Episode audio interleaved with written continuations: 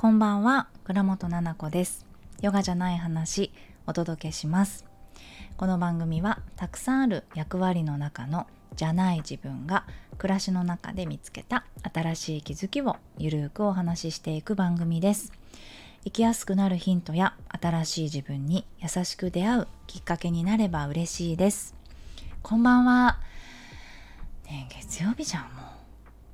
金曜日どうしたの？配信しないでさ何にも言わないでって。本当に良くない。ね。良くないよ。ごめんなさい。代わりに月曜日の夜に撮っております。今日私夏バテしてしまいました。本当に本当に。なんかなんかねあの女性ってほら月のタイミングでさちょっとクラッとしたりとかあるんですよ。貧血っぽいなって思う時とかって結構あって私。なんかお掃除をしていてさお家で。しゃがんで立ち上がった時にクラってなったりするんですよ。うん。だから意識的にね鉄分だったりとか栄養を取らないといけないんだけど普段の食生活だったりして普段の食生活も私すごく栄養満点で食べてないから。だからねクラッとしちゃうの。でなんかいつもみたいな感じであちょっと横になろうかなって横になったんだけど寝てる間に頭すごい痛くなってて起きたら3時間も経ってて目覚ましかけてたのに起きれなかったんですよ。だからぐったり多分寝ちゃってたんでしょうね。あまりそういう経験がなくってびっくりしちゃった。疲れてたんだなっていうのとあ普通に体調悪いんだな今って。夏バテっていうかちょっと熱中症みたいなさ熱が明らかにこもっててうん、起き上がれないみたいな感じになった。でもすっきりすっきりしてます今、うん、お野菜いっぱい食べて熱を逃がすお野菜食べたりとかしてなんとか元気にやっていくしかないですね。そうもうさ言っても言ってもさあの治らないじゃないですか。あの改善されないじゃないですか気温。怒ったとてさ30 4度とかさがね27度とかならないじゃない？私思ったんだけど昔すごい暑いよってもうとんでもない大丈夫？ってあの言われてて31度とかだったよね。昔って思い出してみて。今ありえないよ。外の気温見ると36度とか7度だから私ね日曜日ね、アーユルベーダーのマッサージ、美咲ちゃんのね、セラピストの美咲ちゃんのマッサージに行ってたの、新宿に。そしたら新宿さ、すっごい暑くて、もう新宿のあの伊勢丹の前の歩行者天国になってたんですよ。そこを渡ってた時に、あ、これもう多分10年後とか人住める？って思っちゃった。自分の子供たちがそれこそベビちゃんが生まれてみたいな時ってえちょっとなんかどうかなってんのかなってドラえもんみたいになんか上にドームみたいについてんのか、暑さ対策のねその太陽の光をさある程度遮るみたいになってるのかだってこのままどんどん上がっていったら上がっていくかどうかわからないけど上がっていったらもう人が歩くの辛いレベルだったんですよ新宿の伊勢丹の前。伊勢丹の前だけ暑いはずないよ。だだけど人も多かったし道路ばかりじゃん。あ そこって。緑ゼロじゃん床にね。だからすっごい大変で日傘の丸いの中にちょろっと入ったらなんか入り口にあの日傘売り場みたいなのがあったんですよ。すんごい人だったの。で多分普段日傘持ってないだろうなっていうカップルの女の子若い子の女の子が日傘を「えー」とか言って「俺も嫌だし」とか言って「俺も嫌だ」とか言って「えそんな暑いんだからもうどれでもしょうがないだろう」って彼氏に言われてて。めっちゃ気持ちわかると思って。どっちの気持ちもわかるみたいな。私もね韓国であのお肌をほらピッピッピッってボツボツ穴開けてやったからその時に光浴びちゃダメだねって言って日傘を買おうとしたんです。で買ったのよ結局。買ったんだけど韓国ってね日傘売ってないのよ。あんまり韓国って日傘ささないのね。なんかもう顔見えなくさせちゃうのよ。なんか帽子とかで。枕あの枕じゃない。何？マスクみたいなやつで。そういう日よけをするんだよね。あんまり日傘さしてる人はね日本あの観光客ぐらいですね。うん。あとはみんななんかそういうので布みたいなやつで覆ってるね。うん。だってこんなに暑い国なのに全然売ってなかったよ。日傘が。どのお店にも。買ったんだけど頑張って。そう。っていう感じで前回ねあのレターを前回前々回の話かな。でレターをね頂いてたのでちょっとお読みしながらあの話していこうかなと思います。最近あった話を。ちょっとじゃあ先にレター読もうかな。248のつまんない頭の使い方とはっていうね韓国に行ってきたような話のラジオでした。ななこさんごめんなさい。ななこさんごめんなさいから入ってますね入りが。つまらない頭の使い方をさせないでに対してかっこいいとコメントしたの私です。笑。ああここにお名前書いてくれてる。わかるわかる。わかってるよ。ななこ先生こんなに大変なんだって思うと言ってみてえ言葉ベスト10だなんてふざけたことを大真面目に言っていたのが恥ずかしくて。え全然そんなことないよ。なんでかっこいいんだろうって思ったんだろうってしばらく考えていて一つ結論が出たのでレターをしました。子供の頃周りの子が当たり前にできることや理解できることが私には難しくてできることを見つけた時すごく嬉しかったんです。それがどんなに小さなことでも今年会社員を辞めて父と会社を立ち上げたんですがちょっとした手続き一つでも私にもできたといちいち感動しちゃって。だから何でもこなしちゃう菜々子さんがかっこいいなって思ったんです。大人になっても初めての経験はまだまだたくさんあるし成長体験も失敗体験もその人を一枚分厚くしてくれる気がしてワクワクします。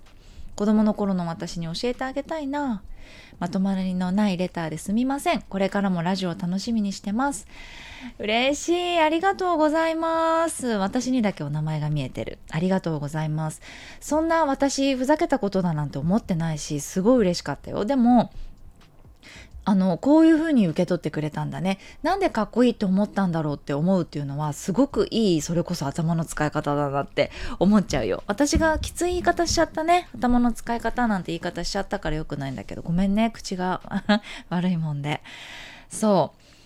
そっかそっか。かっこいいと思ってもらうっていうのはあの嬉しいよ。私はすごく嬉しいです。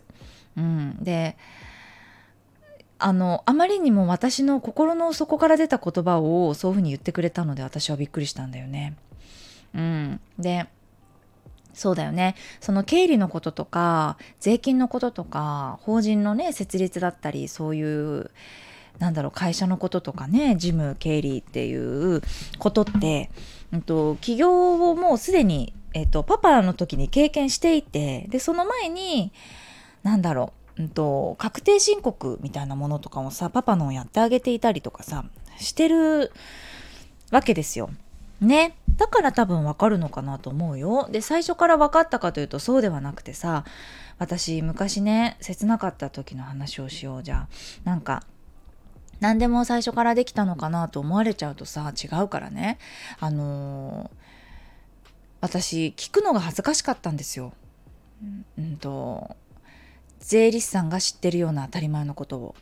でもさ今考えたらさえって感じじゃない？だってそんなさ私たちって税理士さんみたいなお仕事をしていなければ税金のことだってよくわからないし恥ずかしくないんだよ全然。よくわからないしうーんと白色なのか青色なのかとかさ確定申告ってそもそもとかさ税金にはどの種類があってなんちゃらかんちゃらなんてさ分かんなかったの。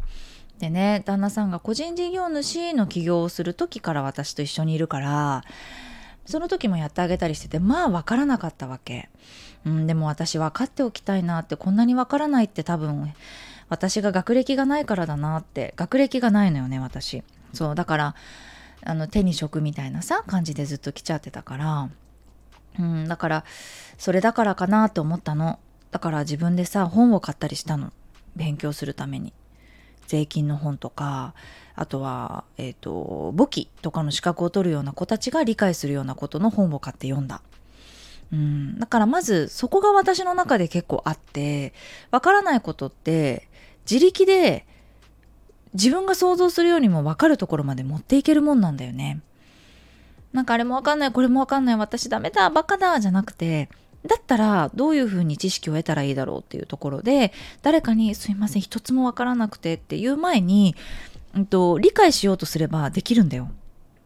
うん。だからそれをやっていったんだよね。やっていってでもそれでもねわかんないの。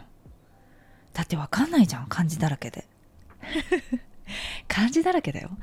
で、その、これ、え、これは何？みたいな。その、その本で当たり前として説明されてることがわかんないみたいなさ。わかる？だからヨガの本開いてよ。なんか、ウォーリア2は、ね後ろ足の角度は右足のかかとに比べて、みたいな。いや、ウォーリア2って？みたいな。で、ウォーリア2って検索しちゃうみたいな。それと同じです。え、何の話っていうようなものばっかりで、私すごい落ち込んだんですよ。何もできないな、私ってって思ったし、社会に出て社会人になって自分も社員で勤めていたネイルサロンを辞めて自宅サロンをオープンしたんですよ。その時ってありがたいことにさ本当にすごいお客様が来てくれてその時まだ mixi とかだと思うのね。で mixi とかでさちょろっと宣伝載せたらバーって予約が埋まっちゃうみたいな感じだったんですよ。それぐらいなんかフリーのネイリストネイリストって貴重で、うんと、あれもできてこれもできるネイリストでまあお店よりも少し安いっていうところにやっぱり需要があったからわって来てくれてそういう集客の面の苦労っていうのがネイリストの時もそんなになかったりしたんですよね。でもその後のことって分かんないじゃないですか。ね、経費だったりとかなんちゃらかんちゃらっていうところもああ社会人に出てあで社会人になって分かんなきゃいけないこと分かんなかったって。思った。でもそれでへこんだんだけど私ある時になんか悟ってなんで私恥ずかしがってんだろうって。なんで分かんなきゃいけないことを分かんないことが恥ずかしいんだろうってことなのよ。みんな生きてきた、うんと、人生って違うしそれこそ頭の使い方って違うじゃない、うん、だからそれなのに誰と比べて自分のこと責めてるんだろうと思ったの。私ってそれをしてる時間に違うこと多分してたんじゃん。って分かります？うん。だから、なんだろうな。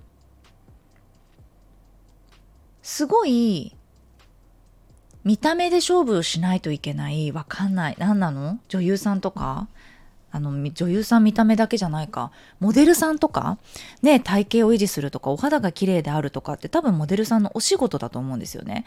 の一部じゃないですか。でそれをやっているのに費やしてる時間と頭を使って知識を使ってやる人ってお勉強してる時間があるじゃないですか。これは違うじゃんっていう。だからそんな感じで得てきたものってみんな違うのにいきなりそういった社会に出されて個人事業主とか会社を起業するとかっていった社会に出された時に分からない自分を恥じる必要はないんだなって思った。で本を見て分からないんだったら分からないでいいじゃないって思ったの。でその恥ずかしさっていうのは結構こじらせんのよ。だからそれはもう私バカだから分からないからっていうふうに言おうって思ったんですよね。だから自分の顧問の税理士さんに話を聞いたらすごいバカにされたの。ていうかあんまり話してくれなかったの私に。でなんかぶっきらぼうな感じでなんかあん結構適当にされたりしちゃってたんですよ最初。で私それが嫌であの変えたんですよ税理士さんを。何かのタイミングで。そういう人私が密にやり取りをしないといけないからうちの家系は。だから私が話しやすい人がいいって言ったの。であの男性なんだけど私が話しやすい人にあのしたんです。でしてそこからはずっと同じ税理士さんでもちろん私が個人事業主の時も会社設立した手続きもしてからの経理も全部その人のお任せしてるんだけれどももうねなんか分かんないことは分かんないって言えるのその人に。どういうことですかって全然当たり前全然わかんないですって。これって何でしたっけ？私これお金払いましたっけ？とか。これって何のお金でしたっけ？あ、これはもう払いましたよって、なんとかかんとかでこうだからって言ってくれて、あ、すいません、ストーケみたいな、できるんですよ。だから結構何でもできるじゃないのよ、私。その何でも、なんて書いてあったっけ？えっ、ー、と、ああ、何でもこなしちゃうななこさん。うん、そんなことないんだよ。だからこなせなくって、よ。こなせなかった経験があるよ。それだってもう10年ぐらい前のことじゃない？その会社のことやりだしたりとか。それこそあの最初のお兄ちゃん産んですぐなんかはネイルもできないからお家でもうパパの事務作業だよ。あのパパの会社のうんと、パパのお仕事ってその時まだ会社設立してなかった時だったりしたんだけど赤ちゃんがお兄ちゃんが半年ぐらいの時に起業したのかな。そうそうそう。だからそれまでは個人事業主でやってたし、うん、これが領収書。で請求書会社名書いて請求書を送るみたいな感じでやってたんですよ。手書きだよ。手書きで。その時手書きで書いてたんですよ。でハンコをして。郵便局にいっぱい持ってって。っていうのを毎日のようにやってたのお仕事。そう。ね。でもそれは今はね会社の人がやってくれてるんだけど会社にしたから。そうなの。だからやってきてるんだよ。な何でもこなしてないんだよ。できないこといっぱいあったんだよ。でしかもこじらせてた。できないのに恥ずかしくて言えなくて本見て勉強しようと思って無理だった。だからできないわかんないですって。わかんないことがわかんないですって言ったし、教えてくださいって言った。でもそしたらそのためにいるんですよって言ってくださったんですよ。理解しようとしなくても大丈夫なんですって言ってくれたんです。だってそういう仕事じゃない？頭のそういった部分を使ってくれるんじゃない？その税理士さんとかそういう人たちって。ね。だから、その分お仕事にだって集中しないとでしょ？うん。だから、そういうふうに言ってくださったの。だから理解するっていうことは大事だし、だんだん分かってくるんですよね。あの、嫌でも。うん、あ、これってこうでしたよねとか、その税金の話もそうだし、もちろん売上とか経費とか見てるし、なんとか税なんとか税って死ぬほど払ってるから、この時期だなとかって。で、こっちの給料上がったらこっちが上がってくんだなとか、そういうことはもう分かってくるものだから、こなしてるというよりかは、経験で分かってくるようなものです。そう。で、今私は一人で会社やってて、まあ、パパの会社はね、そういう大事なところだけ私任されてて、従業員さんいっぱいいるけど、そっちも見てる。で、私も自分の会社見てるってなった時に、じゃあ想像の部分ね、作る方よ。作る、思う、作る、想像の方って、そっちの頭の余白残しとかないといけないじゃんでもそれがさ、残ってないようなやつをやってくるから、税金の話とかっていきなりさ封筒来てさいきなりなんかかけとかさ出せとかさ言ってくるわけ。ね？あのさ本当に思うんだけどさだったらさやりやすくしてよ。払うから。お願いだから。えめんどくさい。これわかんない。どうしようっていうのはやめてほしい。払うから。払いたくないわけじゃないの。そうわかんないことさ言ってこないでほしいから。ね？って思っちゃうでも私は全部投げちゃう今もう写メで送って写メって言わないね今ちょっとおばさんだから写メって言っちゃう写真で送るこれの仕事ってあの頼める話ですか？みたいな。そしたら、あ、違います。それ、社労士さんです。みたいな。で、社労士さんもいるから、税理士さんと社労士さん。あ、社労、あ、すいません。間違えました。送り先。みたいな。社労士さんに、あの、これこれこれ、こういうなんか郵便が家に届いたんですけど、みたいな。これってどこまで私やるやつですか？みたいな。あ、ここまで出してください。これだけ、この資料全部送ってください。みたいな。はいはいはい、送って。じゃあ僕書きますから。みたいな。で、書いて出して手続きしときます。みたいな。でそしたらお金かかるんだよ。何万円ってその人に。だけど、やっぱりそうやってアウトソージングどんどんしていかないと、自分がね、できることって限られてきちゃうから、うまくやってるそうやっていろんな人たちと関わりを持ってというかあのお金を払ってお仕事としてお願いしていてなんとかやってる。だから何でもこなしちゃわないよ。そういう意味で言ってないよ。なんかなんていうかな。自分のでも頭の使う時間とか考えることとか自分がどうあるかっていうのはすごく考えて生きてる方かもしれないですね。うん、なんか考えてないと人ってすぐに誰かに影響されてしまったりとかうんと、機嫌が悪いと気分が悪いと良くないことを考え出したりとからしくないことを喋ったりやったりしてしまうものだって私は思っているからなんか自分が誇れる自分であるためにいるにはいつもどんなことを考えて生きるか思生きるかうんやるかっていうのはね考えてるよ。それかもねだからそっちに使わせてくれやって。お金のこととか税金のこととかもうちょっとさその人に言ってくんない？ダイレクトにっていう。無理。それ無理。でも思ったことないですか？なんか一回通すじゃん当たり前なんだけど会社を。そしたら会社の窓口私なのよね。なんかそこの窓口をさ誰かに頼みたい気持ちはあるよ。でもやっぱり会社のお金で自分のお金だからさやっぱ私本当に基本的に人のことあんまり信用できないからできないのだから自分がやってた方がいいかなと思うから一回窓口になるからそこだろうねそこで一回考えてさ誰かにこう分担してもらうんだけど一回はこうクッション挟むでしょ私をねそれもちょっとダイレクトに言ってくんないかなって思ったりするよね。うん、でもまあまあもうここまでやってきちゃったからいろんなこと分かってるからやった方がいいんだろうしなって思ったりしてる。ね大人になっても初めての経験はまだまだたくさんあるしって書いてくれてるけど本当にそうじゃない？なんかさ大人になった方がさすごくなんか私はねうんと成長体験も失敗体験もってあったけどその人を分厚くしてくれるその分厚さっていうのがあの1回ずつがね分厚いと思う。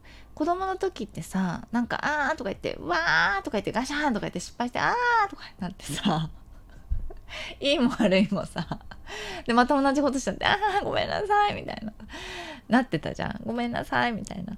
でも大人になるとさやっぱり物事をさ多少なりとも論理的に考えたりとかこれってどうだったんだろうかじゃあ次私はね人としてこうしていかなければなんてさ考えることができるから分厚くするのはあの子供よりも分厚さは出てくるのかなって思う。で子供の頃の私に伝えてあげたい。いやーわかる教えてあげたいよね。そうなんだ周りの子が当たり前にできることとか理解できることが難しくってってすごくあるなうちの子供たちもそうなんだよね。で、うん、でもさもうラジオ聞いてくれてる人わかると思うけど私もさ本当にちょっとさあのイエロー信号ぐらいさできないことがあるから物が覚えられないとか人の顔と名前と年齢とかっていうのが覚えられない。で年齢と誕生日とかは全部ごめんなさい覚えてない。あのね覚えようとするの。でも本当に難しいんだよね私。多分ねちょっと本当にそういうと部分あるんだと思う発達の。だってありえないレベルで覚えてないから数字をね。うんだから忘れちゃうの。すごいいろんなことが全てのことが。そういう部分は子供に見せてます。うんなんか当たり前にできない。なんか周りの子ができたとしても自分には難しいっていうことがあるしって。それでいいんだよってみんなそういうこと思ってるよってママお仕事もできてるけどこんなことができないんだよってまたこれも失敗しちゃってさってうん、自分の中にはいろんな自分がいてどの子も必要なんだよっていうのは子供にも言ってる、うん、そしたらゲラゲラって笑ってすごい楽しそうだけどね。やっぱりどんな自分も、うん、いていいしきっとそれを理解しておくね子供の時点で理解しておくとさこれから職業だったりとか何かやりたいことって目指していく時に、うん、なんか自分のことをそうやって多面体で見れるのかなとは思うのね。だからまあ、完璧でいなさいとかもちろんそんなこと言えないしだって自分が完璧じゃないんだから私がさ、うん、で失敗なんていっぱいしてるしダメなところいっぱいあるのにあんまり子供に怒れないのよね。なんで。分かってると思うよ大事なこと思う子供って。そうだからあんまり言うことないんだよねっていう感じ。うんうんうん。ありがとうございましたレター。なんかこのできたって会社を立ち上げてちょっとした手続き1個でも私にもできたってさがほんと素敵だね。何歳になってもこのとっても大事なんですよ。自分で決めて自分でできたっていうこのセット。まず自己決定をできるようになったらいいなってすごく思うんですよ最近。いろんな人がね。今そこにいる理由だよ。今あなたがそれをやってる理由だよ。誰かのせいにしちゃダメなんだよね。全部自分が決めたんでしょ。だってそうでしょ。大人でしょ。自分で決めてるよ。だってブラック企業の会社にいてああでもないこうでもない。え自分で決めてるんでしょ。そこ辞めないってこと。っていう感じなのよ。でね私すごく最近思うのそれ。待って待って。いっぱい喋れちゃう。あと今さ24分。そうまた別で喋ろうかでもちょろっと短くして喋るねなんかそういうことを最近思うことが多くてうんと今あなたがそこにいる理由って自分で選んだんですよねっていう言葉がすごく出てくるの。でもそれってもしかしたらね誰もが思う感覚じゃないのかもしれなくてっていうことに気づいたの。だからちょっと言うと怖いその私はそういう考えなのよ。私は今までそうやって座ってきたんだよ。いろんなところの椅子に。ね。選んできたんだよね。だけど、選べないとか、うんと、決定がまずするのが怖いとか、自分で選んだはずじゃないのにっていうもちろんそういう人生だってあると思うしその中でもなんか自己決定ができるできない環境の人のこと言ってないよ今できるのであればしないと出口がないんだよね。あの誰に文句を言ったところで自分の中でしか解決絶対できないし自己決定できないモヤモヤの解決ってもう自己他のことじゃ拭えないのね。決定していくしかないんだよって。でその決定をこのレターくれた方みたいにあできたっていちいち感動することなんですよ。でそれをしていくと自尊心がすごく上がってくるし自尊心って何かって言ったら多分自信みたいなところになってくんですよね自分の自信みたいな。ってなってくるとあれもできるかもしれないっていうふうに自己肯定力も上がってくるんですよ。だから自己決定とか自己効力とか自分で決めれるところは決めてなんか食べることとかやることとかじゃないよ今いる環境とかこの SNS を使うか使わないかとかってことですよ。この人に返事返すのか遊ぶのか食べんのかご飯食べないのかみたいなそういう日常にすごく溢れてると思います。全てのことの自己決定っていうのがあなたが決定してるんだよって。ねそれにすごく重きを置いて考えてみると多分従うのってえそっかそっかってなった時にそこでこう自分と相談してもらいたいんだよね。そこの決定する時にね。なんか世間体とかさなんか考えると多分こっちなんだろうけどみたいな絶対心の中では気づいてるわけですよ。いや多分こっちだろうな自分がワクワクするのとかさね自分が惹かれてるのってこっちだろうなっていうの気づいてるんだけどやっぱ抑える方が上手だから自信とか自己決定力っていうのがついてきたら必ずうん自分の心にね相談していって決定できるようになれるといいなというふうに思うね。大人になったからこそこうやってさ冷静に考えられるんだよ。子供ってさ新しいことがたくさんでさすごい楽しいじゃん毎日。だからあのなんか一日長いんだって。って聞いたことあるよ。一日早いじゃん私たちって。この間さあのミックちゃんがさあのアートやってくれたあの熊本のね。がさあの時計がくるくるなんかさ回ってるってあの時間経つの早すぎてあれ時計勝手に回ってるって疑っちゃったって言っててちょっと機器ハラスメント機械ハラスメント予備軍だったの家電ハラスメント予備軍。だったんだよね。疑ってる段階だったらまだちょっと予備軍なんだけどで疑っちゃうじゃん。私も疑う時計に。ね壊れてない？絶対って。私の場合はもう怒り出しちゃうから。また壊れたの？あなたって。この間壊れてさ、直したんだけど、電池変えたばっかりですけどねって言っちゃう。全然時計のせいじゃないからね。あの時間が経つのが早かっただけなの。怖いね。そう。でもね、子供って楽しいこといっぱいなんだって。